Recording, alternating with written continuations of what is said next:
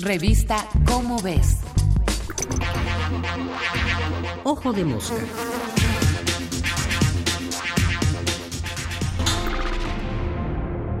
Teorías de conspiración.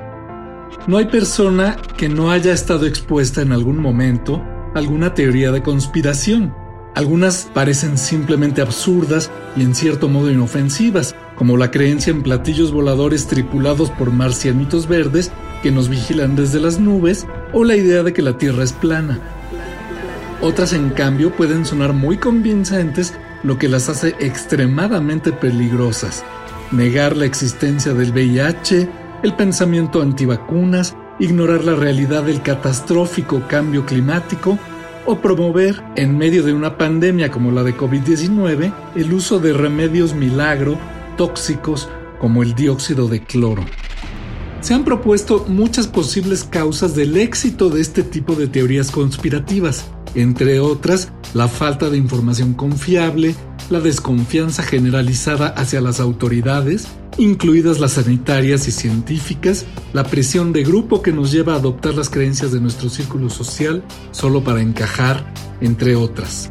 Además, estas ideas suelen ser fáciles de entender y suenan lógicas a primera vista, a diferencia de la ciencia, cuyas explicaciones suelen ser complejas y antiintuitivas.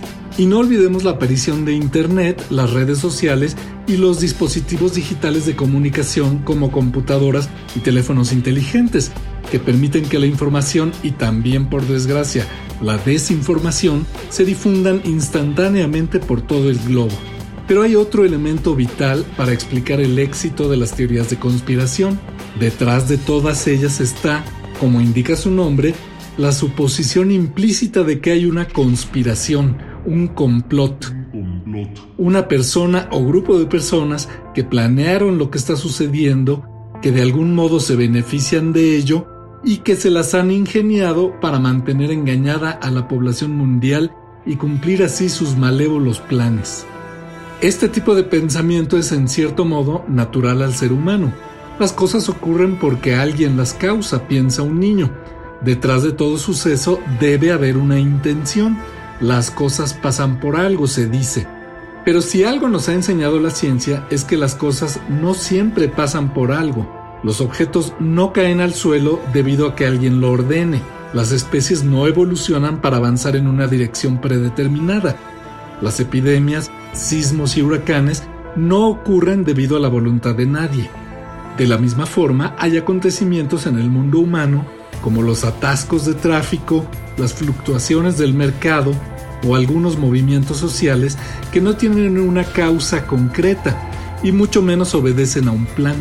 Como los fenómenos naturales, ocurren debido a la estructura del sistema y a su propia dinámica interna.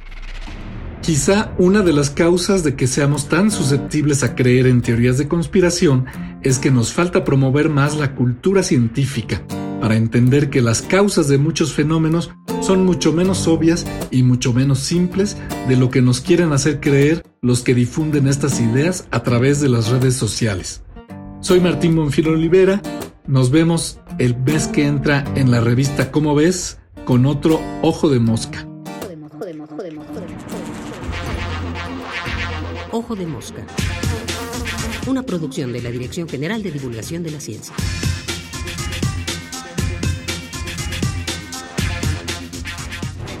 Revista Cómo ves.